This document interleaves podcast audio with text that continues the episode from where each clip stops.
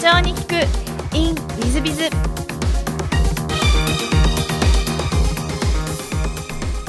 ィズビズの新谷です。先週の続きをお聞きください。あの総研さんのこう未来構想とか将来構想っていうのは今どういうふうにお考えていらっしゃるんですか、はい、そうですね。で今の方ですねこう基本的にいかがビジョンと夢を与えていこうとした時ですね。僕やっぱどうしても2代目なのでこうなんていうんですかねどうしても企業を守るとか守備型あな感じの発想が多くなってくるところがありましたんで、まあ、そこはですね運よく、まあ、うちにはね長男の3代目が継いでくれるっていうこともあったんで基本的にこの有吉家はどうやってこの後あのこの創建っていう会社を反映させていくだとそれは反映という言葉も大好きでやっぱ自分だけがね有吉家だけは儲かってもしょうがないんで一緒に働いてる社員さんをいかに反映してするかっていうところでそのビジョン作りをねこう考えていこうというところでうちの総研を使った箱にしてどう成長していくんだってことで売り上げなのか何なのかっていう時にまあ数字も大事だけどあのリーマンショックであの数字に答えるのはどうもどうなのかなっていうことがあったので、まあ、日本一っていうキーワードを出そうよと。それで日本一ふさわしい会社ってなんだろうねっていうところからそういう発想で日本一を目指そうっていうのはあれだけど業界的に数字じゃないよねと。そしたら日本一ふさわしい会社ってなんだろう。日本一ふさわしい経営者ってなんだろうね。日本一ふさわしい図面。日本一ふさわしい大工さんってなんだろうね。ってそういう決め方に変えていってたのがありますね。よくこう舐めた図面が出た時にそれは本当に日本で日本一ふさわしい平面図だと思うとか施工図だと思ってるっていうような生き方ですね。これちょっとそういうようなあの発想とアイデア考え方に切り替えたという形ですね。なるほど、えー、そういう意味では総研さんは日本一にふさわしい企業っていうのがテーマで、あテーマですね、えー、なるほど。素晴らしいですね。大変勉強になります。ありがとうございます。ちょっと全く違う質問もさせていただければと思うんですが先ほども少しお話ししたんですが、はい、事前のインタビューで好きなもの好きなことで鉄道格闘技。あとこれが僕ちょっと気になった楽しい企画をして人が喜ぶことがお好きだということで。この企画っていうのは例えばどんなような企画をなさったりそうですね。それが今言ったあの今までやってきたその社会貢献活動まあ、CSR で僕もやってるうちにああそういうのを総研さんって CSR でね企業のえなんですかその言葉っていうところだったんですけどもまあなんかやっぱり自分たちが関わっているものを企画をしてそれで関わる人たちが幸せになれる仕組みってなんだろうねっていうようなあのアイデア企画ですね。ですからまあ自分だけじゃなくて社員さんにもやっていいよって言った時に面白い事例だと猫好き社員が集まって猫をあの幸せにできる豊かな暮らしを考えていこうってなった時にキャットタワーとかキャットボックスっていうのを考えてでその売り上げをあの里親の猫ちゃんのそのワクチン注射ですね、はい、あとはあのこうその手術猫ちゃんの、ね、これ以上増やさないための野良猫の手術をする獣医さんの寄付をしていこうとかそういうような形でどうせ物事を考えて活動するんだったらそういう幸せになったり楽しくなるようなっていうような形の企画を社内でも活性化していこうじゃないかっていうようなことをやってますね。なるほど、はい割とあの総研さんは CSR 大変力を入れたりいろんな方面でやってらっしゃいますけども、はい、それ以外にもやってらっしゃる CSR ってどんなことがあられるんですか？そうですね。最初は本業のど真ん中ということで木をうちは使ってるので木を使ったあのワークショップだったりとかですね。あとは児童養護施設様のところに木を使ったあのクリスマスツリーですね、うん、あの組み立て式のクリスマスツリーを職員さんと子どもたちを打ち合わせして今まではクリスマスパーティーだともみの木を使うんですけどももみの木って1年に1回でものすごく大きいんで邪魔なので捨てるしかなかったと。でそれを組み立て式にできないです。それと子供が抱きついたりするんで安全面を注視してほしいということでクリスマスツリーを作ったりとか。でそれも社員さんに企画考え方。あと子どもたちと職員さんとミーティングをして図面を描くこと。そしてそれを加工することが皆さんそれぞれうち部署が広いんで幅広いですからそれぞれが皆さん専門家として作って納品していくですね。で塗装するところも自分たちで調べてですねあのドイツにトウモロコシで作って100%安全な塗料剤があると。それを使いたいっていうことだったんで子供手で噛んだりとか舐めたりするよねっていうことだったんでその花の職員さんの噛んだり舐めたりでも安全なものって何かあるんですか？って言った時にじゃあその塗装剤を使おうということでちょっと高かったんですけどね臨議書待ってる時には、うん、まあでもダメとは言えないなと思ってそれをあのいいよ輸入してっていうことで。でそれをみんなで塗ったりとか。だからそういうこうツリーを作ったりとかですね。なんかそやってますね、あとはこんなことやってるとですね環境省からあの登録団体なんないって頼まれましてで環境省のあの団体を作ってですね今環境省のホームページも入ってるんですけどもその登録団体で間伐材復旧促進会っていう団体を立ち上げてまあいろいろと木を使った活動をしていこうということで毎年2回から3回コラボさせてもらってるあの第三セクターのいすみ鉄道さんですね千葉県の。ああいうローカル線と組んで、えー、と木で作った切符とかあの先頭に行く行き先案内のヘッドマークとかですね。でそういうことのコラボイベントをさせてもらったりとか、まあ、いろいろと、はい、あの元僕も鉄道が好きでしたんでもう喜んで一緒にコラボさせてくださいっていうことでそんなようなことがやってますね。で今津波でなくなっちゃいましたけど三陸鉄道さんがあってえーと、前線あった時にですねであの東京海洋大学さんの、えー、ルートで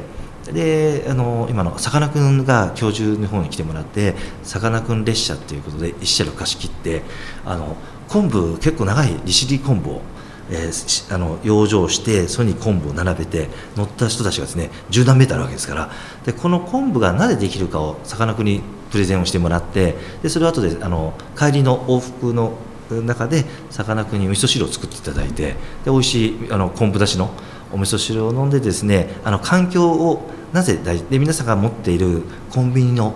ビニールが飛ぶとどれほど環境にストレスを与えるかをすごく丁寧にプレゼンしていただいてですからできる限りエコバッグをみんなで用意して魚たちはこいつは困ってんだとあのビニールはと。あのストローの話も当時からやってたんですよ。あのストロー問題ですね。今ねやっとスタバとかやってますけど、はい僕もあそうなんだって思って最近ねニュース見ておおさかなクンってその当時から危機感持ってたんですごいと思って改めてあれですけどそういうストローとかをそそんなにポイすると海にどれほど悪影響なことがあるかっていうのを話をしてもらってこういう昆布が育たなくなったとかそういうのをね経験ですから必ずただ電車に乗ろうとか赤字鉄道を救おうじゃなくて何かしら必ず聞いたり環境エコをコラボするっていうことをあの必ずする CSR を心がけてますね。なるほど、えー、割とあのお好きなこと鉄道がお好きなことで楽しい企画も好きでそれがうまくコラボしたら CSR になったというような感じが、ね、あられるんですね。ええ、だから僕の週末はどっちかというとほとんど CSR なんで、まあ、ゴルフあえてもね最初ゴルフやってたんですけど、まあ、今ほぼ週末はそっちの CSR に切り替えているという形ですね。その CSR をどんどんどんどんやりながらこう社員さんが変わっていった様子なんていうのはあられたんですか？そうですね。最初はねあのもうこれ笑い話ですけど当時元気だった母があのあいそんなふうに僕もあの学生時代から見てますからそんなふうに人間だと思ってなかったんでしょうね。あいつは宗教に入ったのかとものすごく誤解を受けてしまってですねうちのフル株の副株社員に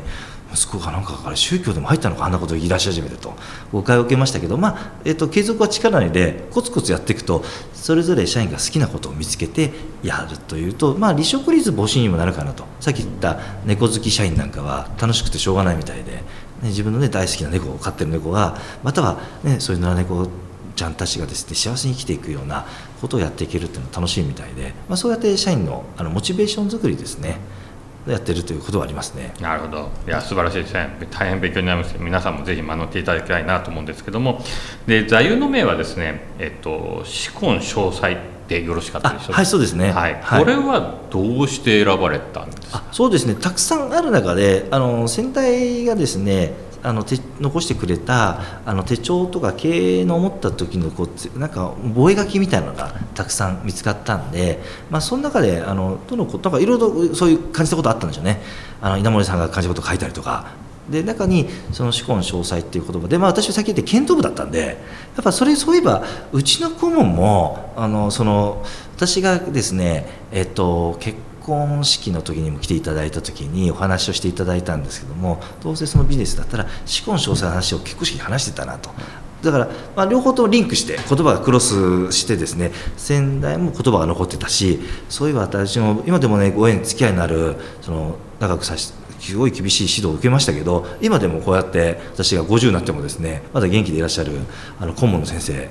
もそうですけどもその時に「思考詳細」って言ってたなっていうことがあってその言葉を、はいまあ、ちょっとした部下で一応ねそんな長くやってないですけども、まあ、剣道部員としてそうだな、まあ、侍の言葉を残しておくのは自分的にはちょっとしっくりきたんでそれで「思考詳細」と。はい、意味合いとしてはどういう意味えなぜか？侍の魂を持ってね商売をしていこうというところでですね。まあやっぱあのなんか上から目線ではなくてですねやっぱりその、まあ、王道せ、ね、その武士としてのですねきちっとしたすましい生活生き方とかそういうようなですね武士道ってねはい、あの皆さんあの言葉が残ってたようにですね私としては、まあ、その俺も武士のすすめもね顧問の先生からこれあの剣道部で、ね、読めって言われて言われた時にああのそういうその武士道の心の精神として商売をねあの恥じない商売していくことですか。ら例えば扱っている木の材料がですねなんかこれが違法伐採で使ったものはねで安いけどでもそれはあの地球にストレスを与えてるわけだからそういうものであのお客さんに売ってはいけないとか、まあ、そういうようなたったよあの四字熟語ですけどそういうような意識はすごくこの 4, 字4つの言葉からあちゃんとこの自分の経営はなんか嘘をついてないのかなとかそういうようなことになりましたね。一時僕らの業界も違法伐採の木を安く出回ってでこうどうですかって今考えるととんでもないことですけどよくあったんですよそういう話が。そうした時にねあとはあの今被災地支援活動で CSR でやってますけども残念なあの同業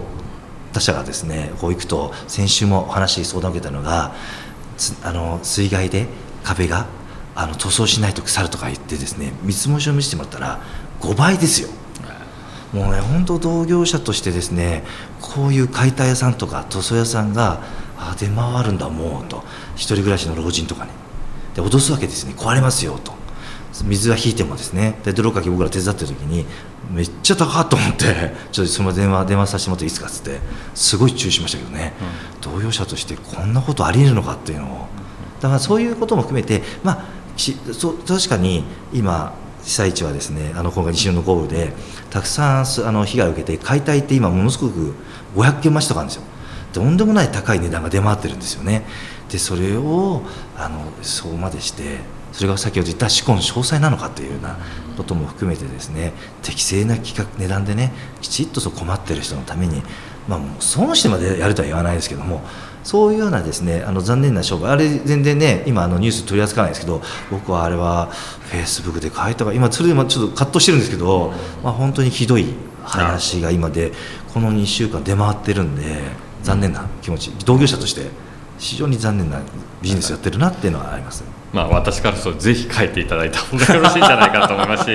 いやいや全国のあのお聞きになってる社長様方そういうのもぜひね、気にかけると、まあ、CSR はあの今有吉社長様の話だと、まあ、人材教育にもい。い面があるということで、はい、えー、そういう話から、えーまあ、違法なことはやっぱりやめた方がいいというそうですね。それ乗っかっちゃいけないんじゃないかっていうね、はい、という話でございますので、えー、まあ、ぜひ全国の社長さんもま真似をしていただきたいなと思うんですが、えーと、最後にですね、えー、この番組全国の社長さん向け経営者向けの番組でございまして、えーまあ、これから起業する方なんかもお聞きになっていると思いますが、まあ、起業社長の成功の秘訣なんかをですね。もしよろしければ有吉社長にお教えいただけたらなと思ってるんですけど。はい、そうですね。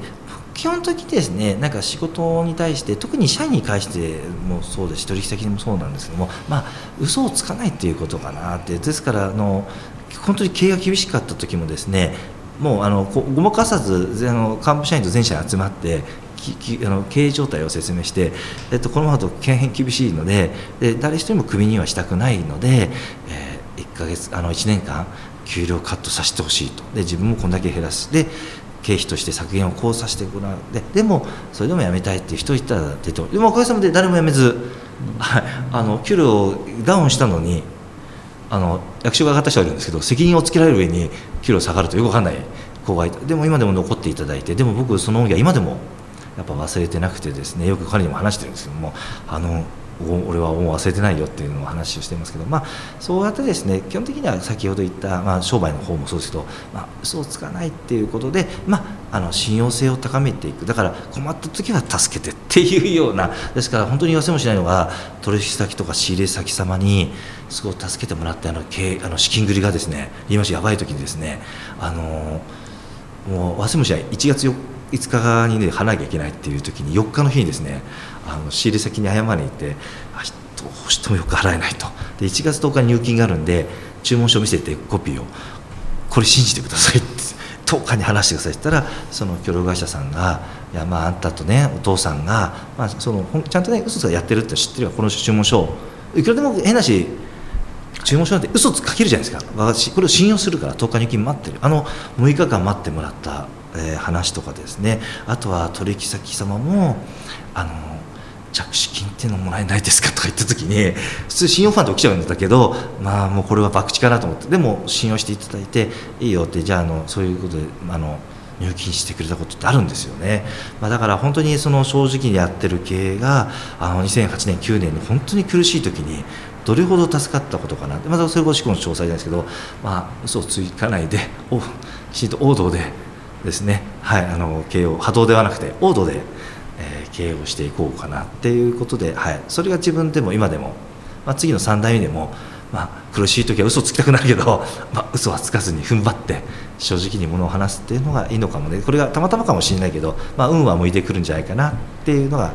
えー、自分の思ってる経営の考え方かなと思ってます。はい、ありがとうございます。大変勉強になったんではないでしょうか。えー、リスナーの皆さん、本日はお久しぶりにお聞きいただきまして、誠にありがとうございます。ぜひ皆様のご参考にしていただければと思います。えー、本日は有吉社長様、ありがとうございました。ありがとうございました。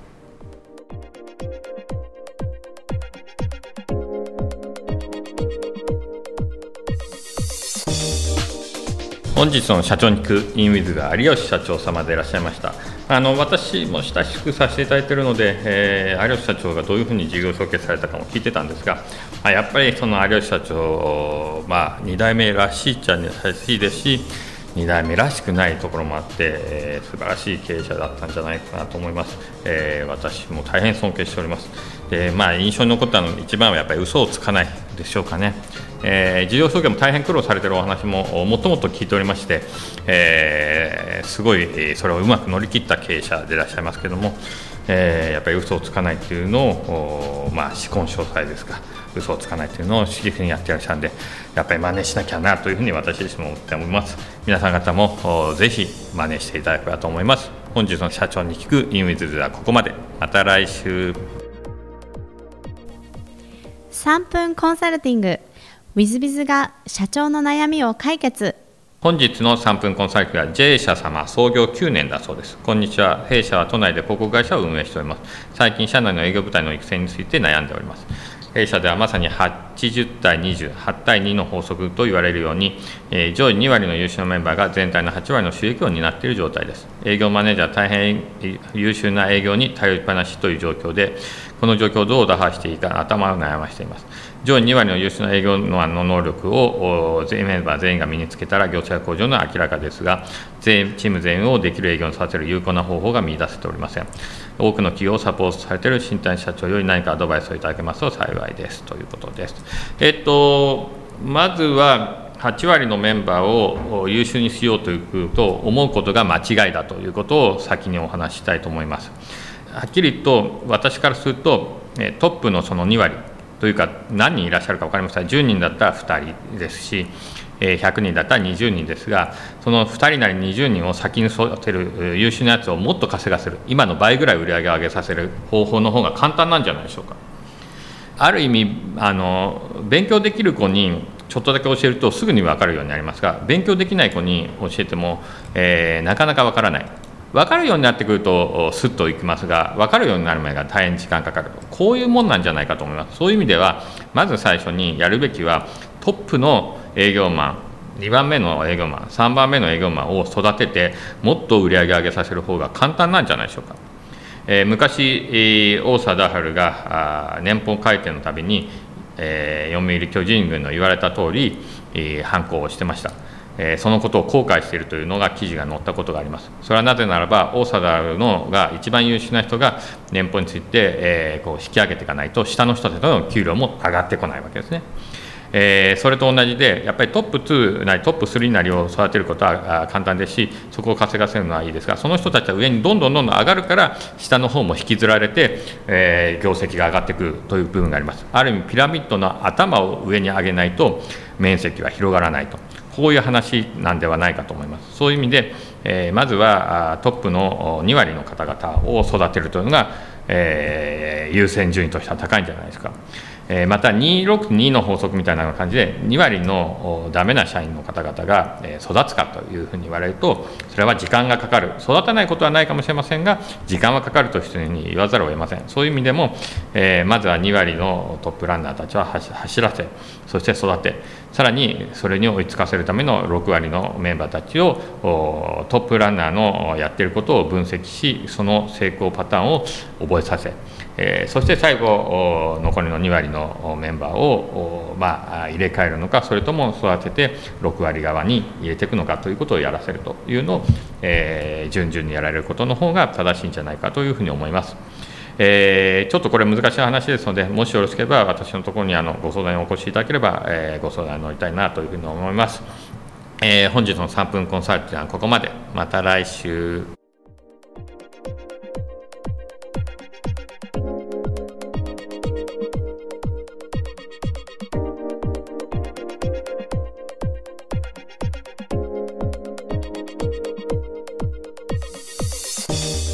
最後までお聞きいただきまして誠にありがとうございました。本日のポッドキャストはここまでになります。また来週お楽しみに。